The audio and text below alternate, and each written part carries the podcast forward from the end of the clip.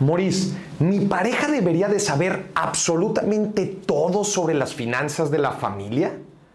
¿Debería de no esconderle ningún secreto financiero? Esta es una pregunta que me hacen muchísimo y resulta que es muy común que las personas, las parejas, los matrimonios, las familias se escondan secretos financieros. Y es muy común este famoso dicho de que es mejor que mi pareja no sepa absolutamente todo sobre el dinero.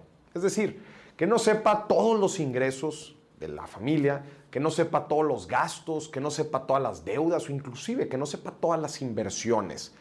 Para mucha gente esto podría parecer que es una forma de protección, de decir, bueno, si no sabe absolutamente todo, yo soy el que tiene el control total sobre lo que está sucediendo en la familia, especialmente cuando hablamos de finanzas. Yo creo que esto es un completo, pero completo error. Y es una de las principales razones por las que después se presentan fricciones financieras dentro de la familia. Uno de los fundamentos más importantes de la vida en pareja es la comunicación, la confianza y la transparencia. A ver, no te estoy diciendo que si vas a comprar algo a la tiendita le tengas que decir forzosamente, específicamente cuánto estás gastando. Pero lo que es bien importante es que los dos tienen que conocer los fundamentos más importantes de la vida financiera en pareja. Los dos tienen que saber específicamente cuál es el presupuesto que tienen como familia. Los dos tienen que saber cuánto está entrando de dinero. Los dos tienen que saber en general cuánto está gastando al mes la familia. Los dos tienen que estar de acuerdo en el presupuesto. Los dos tienen que saber cuántos ahorros tiene la familia y cuánto les falta para llegar a las diferentes metas que tienen en la vida. Los dos tienen que saber cuando hay deudas importantes, por cuántos meses las van a pagar y cuánto es que tienen que pagar. Definitivamente los dos tienen que saber el patrimonio y las inversiones que se tiene. Gente, esto son los cimientos que construyen una vida en pareja.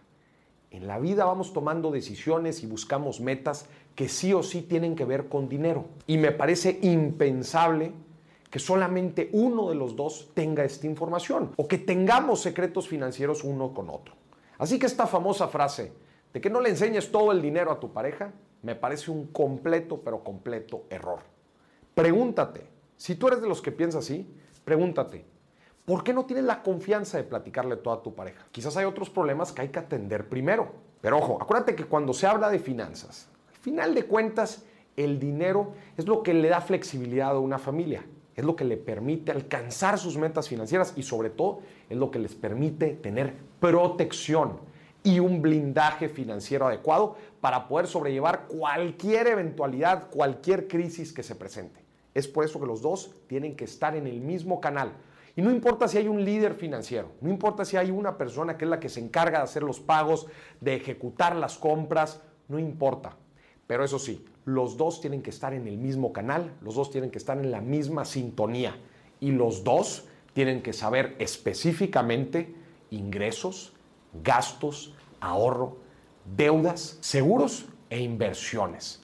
Cuando los dos conozcan por completo en dónde están parados financieramente, seguramente van a poder armar planes para alcanzar sus objetivos financieros. Te vuelvo a echar la pregunta. Si tú eres de las personas que cree que no debería de haber comunicación total cuando se habla de dinero en pareja, piénsalo bien, porque quizás esta es una consecuencia de otras situaciones u otros problemas que tienen dentro de la pareja.